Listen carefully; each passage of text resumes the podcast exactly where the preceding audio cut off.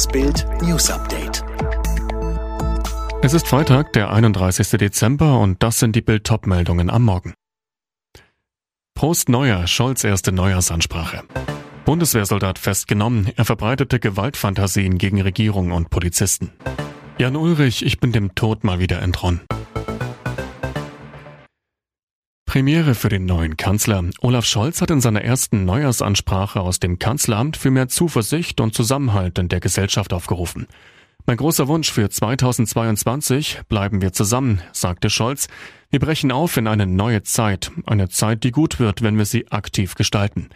Es mache einen Unterschied, dass wir unser Schicksal entschlossen selbst in die Hand nehmen. Der Kanzler mahnte die Deutschen eindringlich zur Einhaltung der Corona-Regeln und zur Impfung.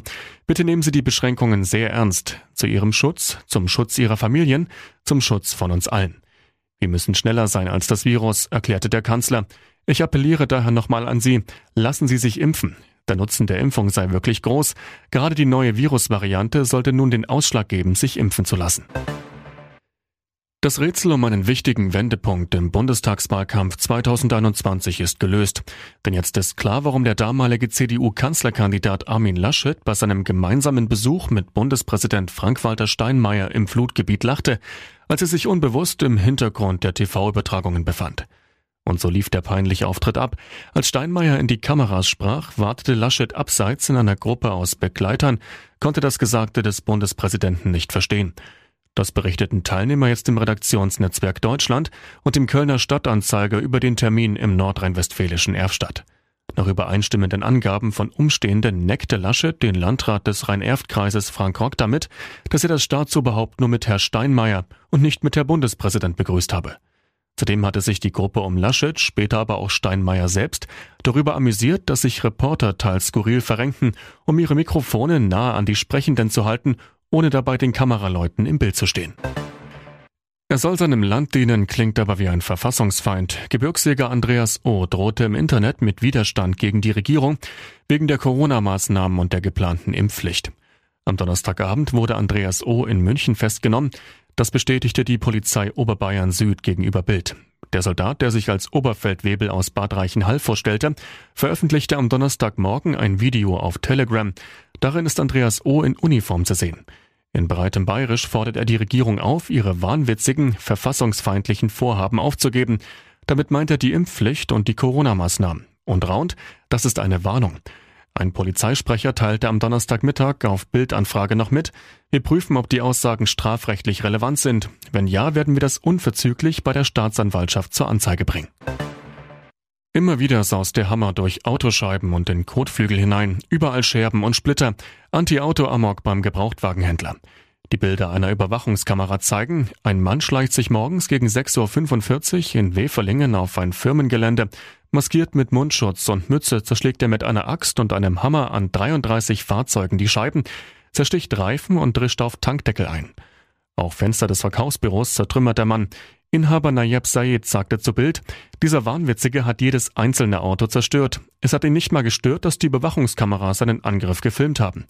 Ein Polizist, der Täter ging mit einer sehr hohen kriminellen Energie vor. Schaden 80.000 Euro.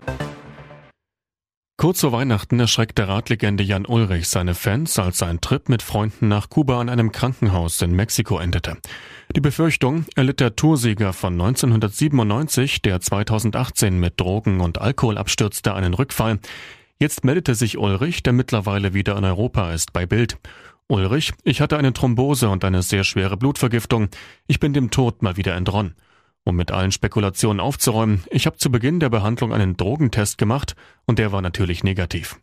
Wie aus dem Umfeld von Ulrich bestätigt wird, sollen Alkohol und Drogen bei der aktuellen Behandlung tatsächlich keine Rolle spielen. Unterstützung bekam Ulrich, wie schon 2018, von seinem alten Radrivalen und guten Freund Lance Armstrong. Er war als erster bei mir in Mexiko, hat mir sehr geholfen. Ich danke ihm sehr, wie auch dem Rest meines Teams. Was für ein Anblick. Fußballlegende Lothar Matthäus feiert den Jahreswechsel in der Karibik. Zusammen mit der schönen Natalia Elm, der neuen Frau an seiner Seite, urlaubt er derzeit in Mexiko. Im Oktober sah man die beiden erstmals gemeinsam im Urlaub auf Mykonos. Die attraktive Frau mit den langen braunen Haaren und der Modelfigur wohnt im Münchner Nordwesten. 2014 nahm sie als eine von 212 Bewerberinnen am Schönheitswettbewerb Die schöne Münchnerin der Lokalzeitung AZ teil. Seit 2018 arbeitet Natalia erfolgreich als Geschäftsführerin eines Unternehmens, das international mit exklusiven Taschen, Accessoires und Bekleidung handelt und auch Stil- und Einkaufsberatung anbietet. Die attraktive Unternehmerin posierte für den Rekordnationalspieler in einem knallgrünen Bikini und mit weißer Sonnenbrille am Strand von Tulum. Matthäus selbst scheint etwas zu lange in der Sonne gelegen zu haben, zumindest lässt das seine leicht gerötete Brust vermuten.